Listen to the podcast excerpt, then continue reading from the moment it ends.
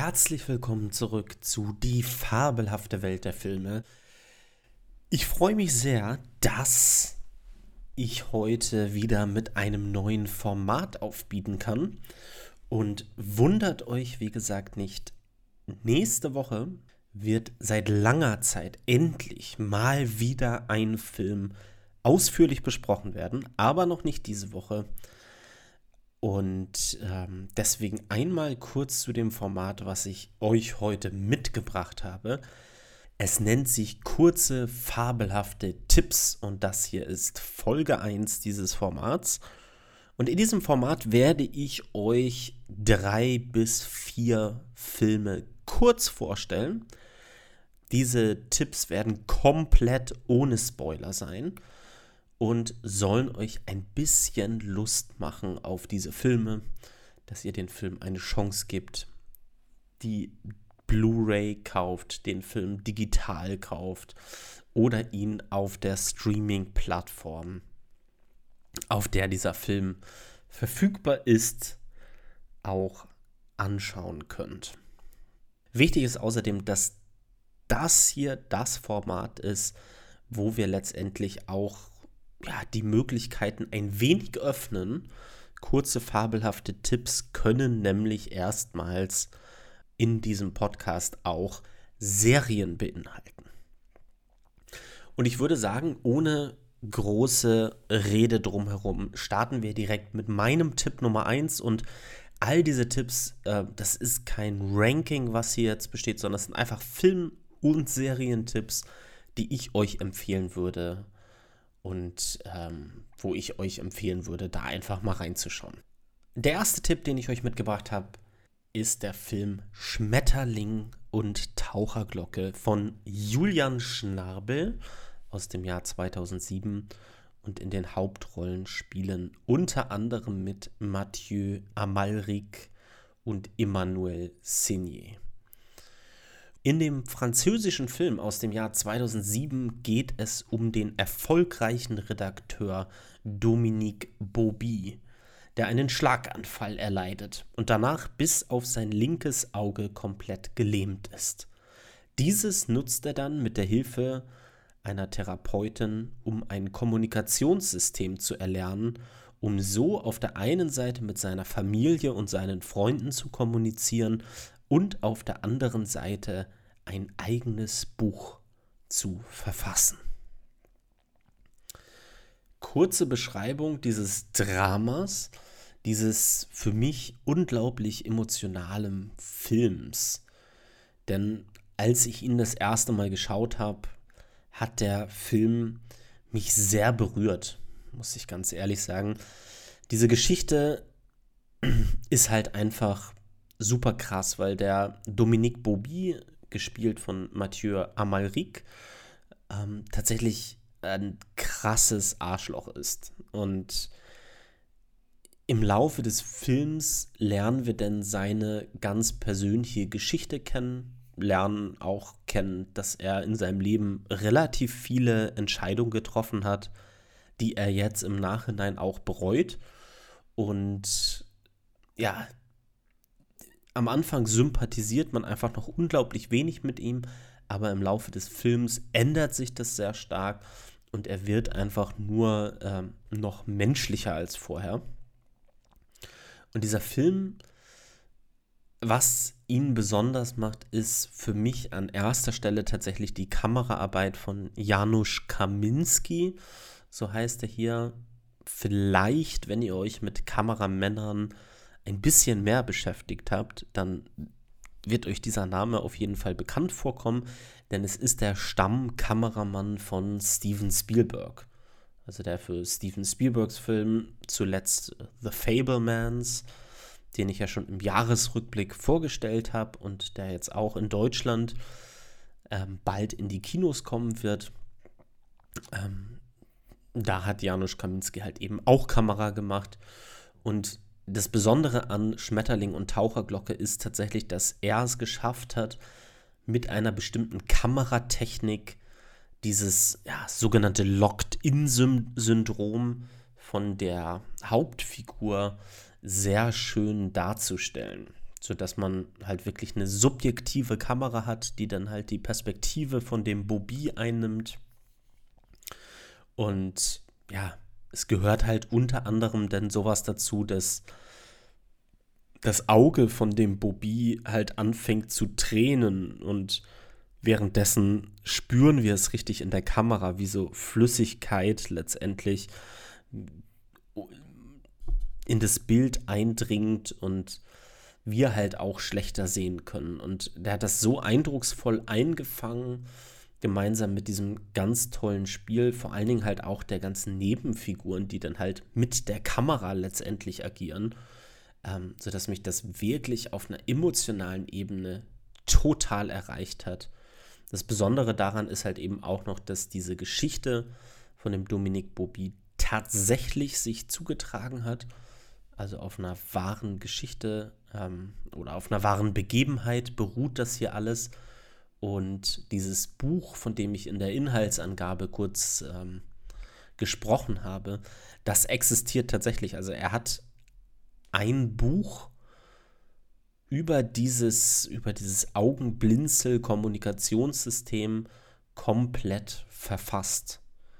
Und ähm, da lohnt sich auch auf jeden Fall mal einen Blick zu werfen. Das ist natürlich kein super dickes Buch, aber allein die Tatsache, dass er das gemacht hat, ganz viel über sein eigenes Leben berichtet, sodass äh, Mathieu Amalric und Julian Schnabel in der Kombination da halt auch einen sehr guten Einblick in das Innenleben dieses ähm, dieser Person letztendlich bekommen haben. Also schaut euch den Film an, Schmetterling und Taucherglocke. Ich finde ihn ganz fantastisch. Ähm, er wird euch, vermute ich mal, auch emotional mitreißen. Ähm, aber es lohnt sich. Tja, meine zweite Empfehlung heute ist Sweeney Todd, The Demon Barber of Fleet Street. Dieser Film ist ein Musical. Ein Musical und schräg, schräg. Es geht manchmal auch so ein bisschen in den Horrorbereich, ohne dass es halt jetzt ähm, extreme Ausmaße annimmt. Also fließt Blut, ja. Es ist düster, ja.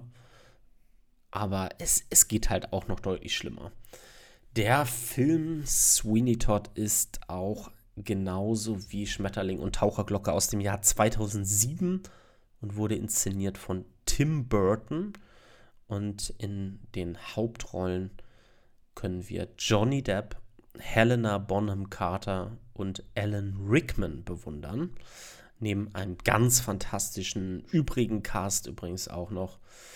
Es geht um Benjamin Barker, der ist ein Barbier in London, hat eine wunderschöne Frau und gerade eine junge Tochter als Nachwuchs bekommen. Der böse Richter Turpin ist jedoch eifersüchtig auf das Leben des Barbiers und verurteilt ihn zu lebenslanger Haft, um seine Frau zu bekommen. 15 Jahre später kommt Benjamin Barker dann als Sweeney Todd zurück, ist kaum zu erkennen und will sich an dem Richter rächen. Er wird nicht erkannt und gemeinsam, Mr., und gemeinsam mit der Restaurantinhaberin Mrs. Lovett beginnt er einen diabolischen Rachefeldzug. Bei Sweeney Todd als Musical müssen wir natürlich zuerst einmal ganz kurz über die Musik sprechen. Und die Musik stammt natürlich von Stephen Sondheim. Und ich bin mir sicher, wenn man sich so ein bisschen mit dem Musical ähm, auskennt, dann wird Stephen Sondheim ein, einem als Namen halt auch auf jeden Fall was sagen. Ich finde die Musik wirklich ganz fantastisch, ganz, ähm, ja, so, so in, in ihrer orchestralen Wirkung sehr mächtig und wuchtig. Und das, obwohl er immer wieder auch stille Momente hat, ruhige Momente, Moment sanfte Liebesthemen, die dann letztendlich sich auch in der Musik wiederfinden, bevor er dann einfach wieder bombastisch zuschlägt mit all der Wucht, mit der Sweeney Todd hier in diesem Film agiert. Die Musical-Nummern sind außerdem tatsächlich von den Schauspielern selber gesungen. Und ja, das, als ich den Film, ich habe den im Jahr 2007 auch tatsächlich gesehen und äh, ich, ich liebe diese Musik in diesem Film.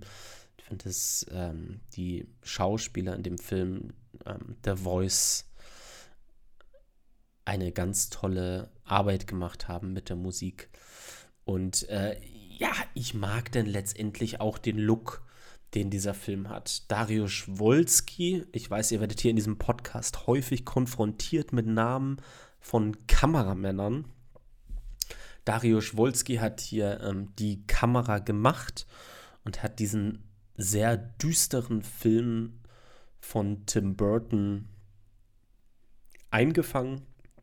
Und für mich ist Tim Burton eben in diesen, ja, mit diesen absurden Figuren, mit diesen düsteren Figuren, die aber auf der anderen Seite halt auch gleich noch was Liebevolles letztendlich haben, die nicht rein böse sind, sondern wo halt auch noch was mitschwingt, was halt mehr ist als dieses ganz klassische Schwarz-Weiß-Denken. Und auf der anderen Seite sind da halt die Bösewichte in dem Film, die halt auch nicht nur böse sind. Und Sweeney Todd ist zwar unsere Hauptfigur hier von Johnny Depp dargestellt, aber auf der anderen Seite hat er halt auch wieder die bösen Seiten, die, ja, also letztendlich von sehr ambivalenten Charakteren zeugen. Und ähm, für mich gehört Sweeney Todd mit zu Tim Burtons absolut besten Film. Ich finde Johnny Depp ganz hervorragend hier in dem Film. Das war so, ich war ja jahrelang, hatte ich glaube ich in dem Podcast auch schon mal erwähnt, großer Fan von Johnny Depp, bis er dann leistungsmäßig für mich sehr stark abgefallen ist und in den letzten Jahren wirklich nicht wirklich mehr gute Filme veröffentlicht hat. Aber in Sweeney Todd 2007 war er großartig. Er hat ähm, den Golden Globe auch gewonnen als bester Hauptdarsteller in einem Musical oder einer Komödie und wurde sogar für diese Rolle nominiert zum besten Hauptdarsteller. Ähm, bei den Oscars.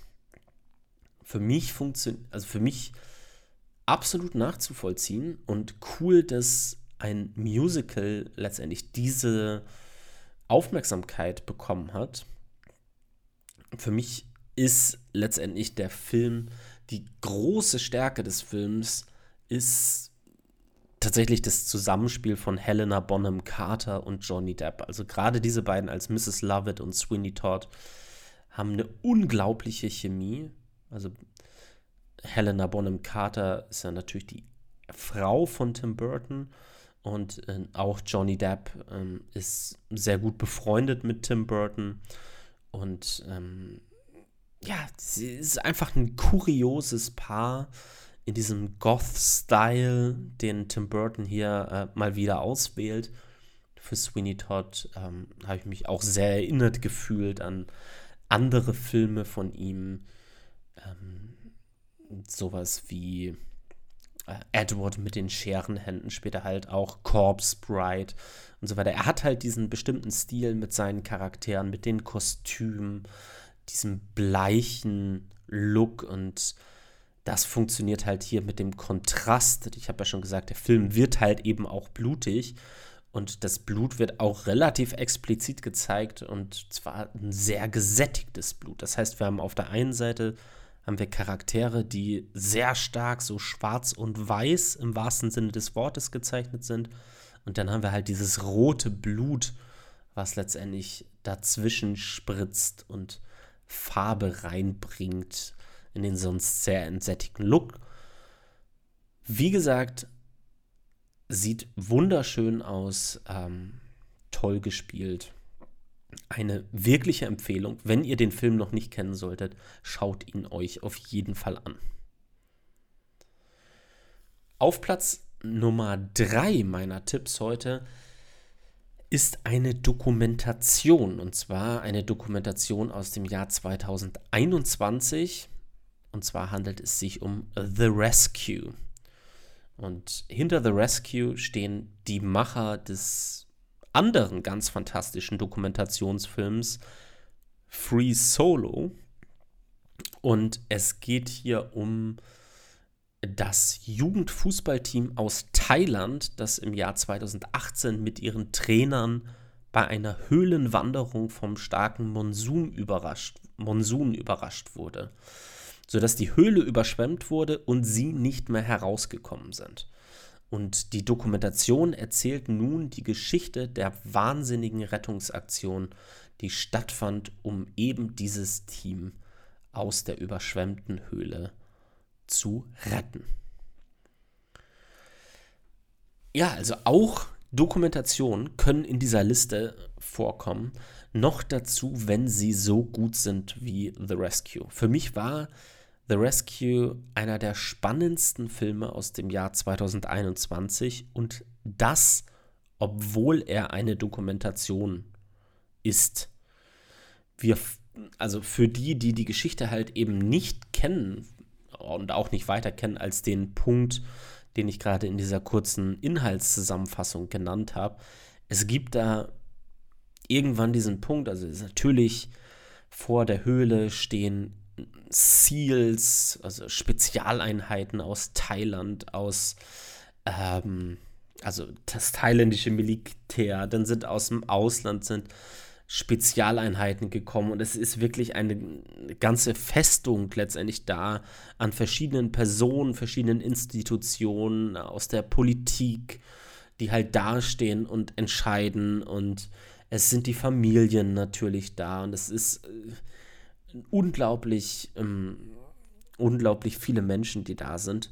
Und dann ist da dieser eine Höhlentaucher, der eine Hobby-Höhlentaucher, der mit an dieser Rettungsaktion irgendwie zufällig beteiligt ist und der irgendwann sagt, Leute, ihr müsst da halt reintauchen und also versuchen die erst das, das Wasser abzupumpen und so weiter. Und es bringt halt alles nichts, stellen dann fest, scheiße, der Sauerstoff reicht halt überhaupt nicht aus. Wir müssen halt berechnen, wie lange würden die wahrscheinlich mit dem Sauerstoff, wenn sie überhaupt noch leben, ähm, zurechtkommen. Und dann sagt der Höhlentaucher, sagt dann, ihr müsst da jetzt rein. Und die Seals und die, das Militär sagt, das ist lebensmüde. Du kannst da nicht rein. Man kann da einfach nicht rein. Es ist äh, kein Thailänder darf da sein Leben verlieren. Und dann sagt er, okay, ich mache das. Aber ich brauche ein paar ähm, Teammitglieder und die lässt er dann teilweise einfliegen, also andere Hobby-Höhlentaucher. Es kommt irgendwann zu diesem Punkt, dass halt irgendjemand ihn halt fragt und ganz ungläubig halt fragt, und ihr macht das irgendwie freiwillig und es bringt euch Spaß. Und es ist halt einfach super absurd und verrückt, dass dann so die größten Nerds und Cracks, die halt Höhlentaucher sind, dann ankommen und diese Rettungsaktion letztendlich komplett umkrempeln. Die Bilder, die dieser Film liefert, sind teilweise Originalaufnahmen und teilweise wurden sie nachgedreht, ähm, um diese Situation halt verstehen zu können. Und diese Bilder, die sie gedreht haben, sind einfach absolut beklemmend. Also da sind denn teilweise sind denn die Taucher halt da und sie zwängen sich durch Felsspalten, wo sie quasi nicht durchkommen, wo man denkt, man bleibt stecken und es ist unter Wasser und der, der Sauerstoff geht langsam aus, aber sie zwängen sich da durch und kämpfen sich dadurch und sagen, ja, letztendlich, wenn man da halt reingekommen ist, dann kommt man irgendwie auch wieder raus. Und die macht es halt aber mit einer Ruhe und Gelassenheit und man selber als Zuschauer wird verrückt und der Puls in der zweiten Hälfte des Films geht so hoch, dass man halt, man kennt den Ausgang, aber es ist, man folgt diesen Geschehnissen auf dem Bildschirm so gebannt, ähm, dass es wirklich ja, wie gesagt, einer der spannendsten Filme aus dem Jahr 2021 ist und ähm, auch die Hauptfiguren, sie werden hier halt überhaupt nicht heroisiert oder als so als Hollywood-Stars letztendlich äh, dargestellt. Also ich bin froh, dass es eine Dokumentation ist und dass wir hier halt einfach die echten Personen sehen und sehen, das sind keine makellosen Gesichter letztendlich, ähm, keine Schönlinge, sondern es sind einfach Menschen wie du und ich, die einfach ein verrücktes Hobby haben und ähm, es wird diese Heldengeschichte der ganz normalen Menschen hier mit einem außergewöhnlichen Hobby gezeigt. Und äh, ja, ein, ein toller Film könnt ihr auf Disney Plus ansch anschauen übrigens. Ähm, ja, The Rescue. Meine Empfehlung Nummer 3. Auf Platz Nummer 4 habe ich einen kleinen Kurzfilm mitgebracht. Und das ist auch gleichzeitig meine letzte Empfehlung. Wir wollen es ja auch nicht übertreiben heute, also eine bisschen kürzere Folge als üblich. Aber wie gesagt, nächste Woche dafür ähm, deutlich länger. Und dieser Kurzfilm heißt Paperman. Und in Paperman geht es um einen Mann, der in der Straßenbahn eine Frau trifft. Bevor er sie jedoch anspricht, trennen sich beide bereits wieder und nun gilt es für ihn, während er arbeitet, sie irgendwie auf magische Art und Weise wiederzufinden. An dieser Stelle einmal eine ganz klare Empfehlung. Auf Disney Plus, da findet ihr diesen Film auch, gibt es generell ganz tolle Kurzfilme zu sehen. Disney bzw. Disney Pixar hat es sich zur Tradition gemacht, vor ihren Hauptfilmen im Kino immer einen kleinen Kurzfilm zu zeigen. Und da sind richtig schöne Juwelen rausgekommen, die wunderschön anzuschauen sind, mit einer kleinen, süßen Story. Also auch Paperman dauert sechs Minuten und erzählt eine super süße Story mit einer schwarz-weißen Optik, die wir hier jetzt bekommen, mit einem kleinen Farbklecks, der uns hier schon gegeben wird. Und ähm, es ist der Film, der den Oscar 2013 bekommen hat für den besten animierten Kurzfilm, was ich absolut nachvollziehen kann. Ich finde den Film super herzlich, super süß und Vielleicht habt ihr jetzt nicht bei Paperman, aber bei anderen Filmen, die auf Disney Plus sind, anderen Kurzfilmen auf Disney Plus, vielleicht habt ihr kleine Kinder bei euch zu Hause ähm, und wollt die langsam an das Thema der Filme ranführen. Da ist die beste Chance, einfach zu sagen, wir nehmen uns einen Kurzfilm mit einer harmlosen, seichten Geschichte, mit einer sehr verständlichen Dramaturgie, also ohne komplexe Handlung. Und den schauen wir uns zusammen an und dann sprechen wir so ein bisschen über diesen Film. Also letztendlich genau das, was ich mit meinen Gästen hier in diesem Podcast auch mache. Denn auch, denn auch Kinder können super viel schon erkennen, können das verstehen und da haben Kurzfilme einfach eine schöne Länge, ähm, die auch nicht überfordernd wirken. Und Paperman, wie gesagt, ist halt vielleicht nicht der Film, den man äh, unbedingt mit Kindern ähm, gucken würde. Aber ich erwähne jetzt zum Beispiel einfach mal noch einen weiteren großartigen Film und zwar Piper. Und Piper, äh, auch ein Film, den ihr auf Disney Plus schauen könnt. Da geht es um einen kleinen Vogel, ähm, der äh, am Strand aufwächst und der lernen muss, auf eigenen Füßen zu stehen und sich so ein bisschen selber um die Nahrungsbeschaffung zu kümmern und nicht alles von der Mutter machen zu lassen.